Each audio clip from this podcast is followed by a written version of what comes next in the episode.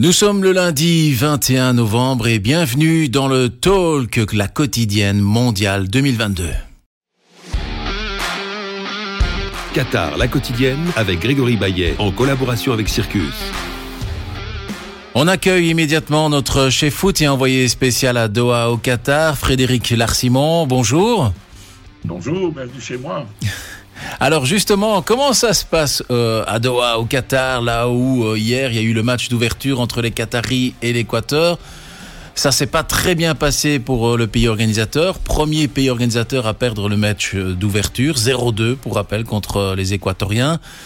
De toute évidence, ce qu'on a ressenti surtout, c'est qu'on n'est vraiment pas dans un pays du foot. Ah là, ça je vous confirme qu'on n'est vraiment pas dans un pays du foot parce que quand vous voyez les tribunes complètement amorphes, on a un peu l'impression qu'on est dans une salle de cinéma. Euh, vous voyez un, timide cop qatari qui commence à, entonner deux trois, deux, trois choses, et puis quand, il voit l'étendue du, désastre sur le terrain, ben, c'était complètement. Merci aux Équatoriens d'avoir mis un peu d'ambiance.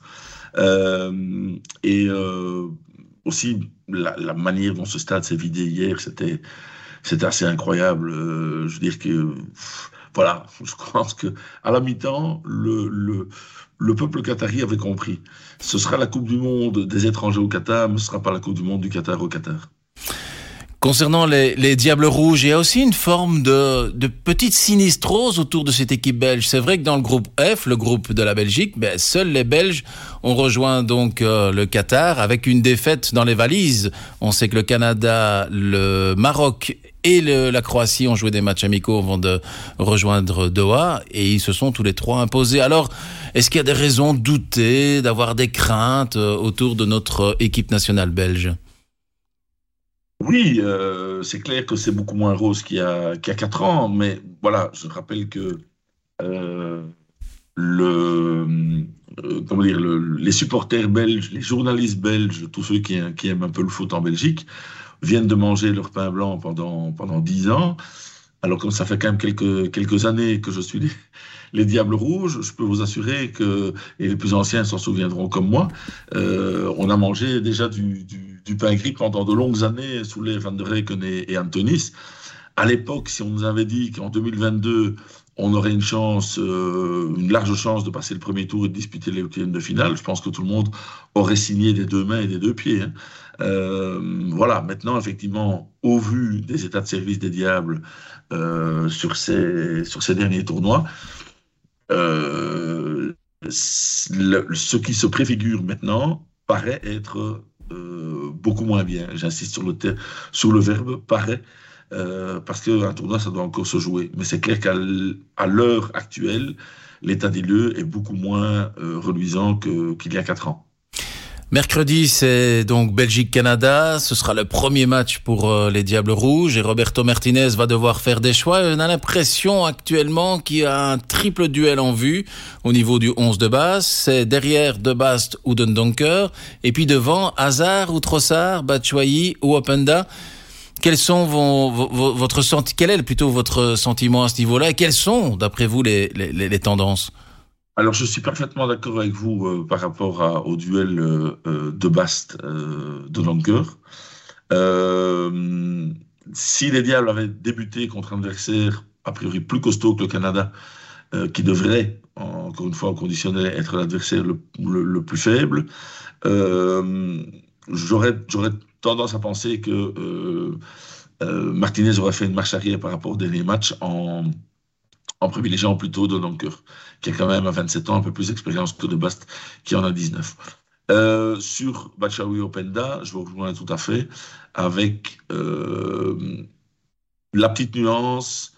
Euh, voilà, à titre personnel, sur ce que j'ai vu sur les derniers matchs, j'aurais tendance à dire faisons confiance à la jeunesse, lançons Openda.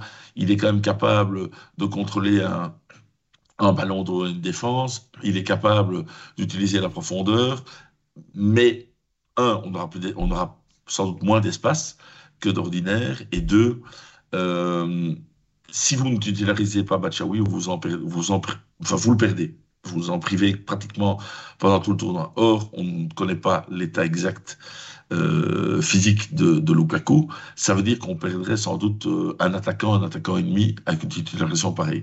Donc, tactiquement parlant, au niveau du people management, euh, je pense que Martinez va, va opter pour Bachaoui. Alors, le dernier couple dont vous m'avez cité l'identité, là, je ne partage pas tout à fait votre avis, parce que on pourrait imaginer euh, une, association en distance entre Trossard à droite et Eden Hazard à gauche.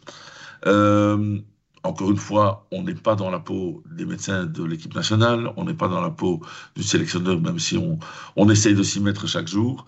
Euh, voilà, il y aurait une gestion, euh, j'allais dire un bon père de famille par rapport à, Eden, et surtout, il y aura la vie d'Eden lui-même. Sur ce qu'il sur ce qu'il a déclaré à, nos confrères de l'équipe dans l'édition dimanche matin, j'ai un peu l'impression qu'Eden Hazard est déjà résigné à un rôle de joker. Là où Martinez partait davantage dans l'idée de le faire grandir dans le tournoi comme il avait fait à l'Euro 2020. On est un an et demi plus tard. Euh, Est-ce que la situation est identique? Non, parce qu'il y a un an et demi, euh, pratiquement de non-match pour, euh, Donc, j'ai un peu l'impression que euh, on pourrait s'orienter vers une formule euh, dans le trident offensif avec Carrasco, euh, Openda et Trossard sur la droite avec De Bruyne qui jouerait dans un rôle plus central aux côtés de Witzel, éventuellement le retour de Torgan euh, Hazard sur le flanc ou de Timothy Castagne. Tout ça est un jeu d'équilibre. Eh bien, un tout grand merci, euh, Frédéric Lersimon, pour, euh, pour cette analyse, sachant que, donc, je rappelle, le Canada, ce sera notre premier match euh, mercredi soir à 20h. Et pour suivre l'info en continu, forcément, il suffit de vous connecter soit sur sudinfo.be ou le soir.be, ou les deux, tout simplement. Mondial 2022, en collaboration avec Circus.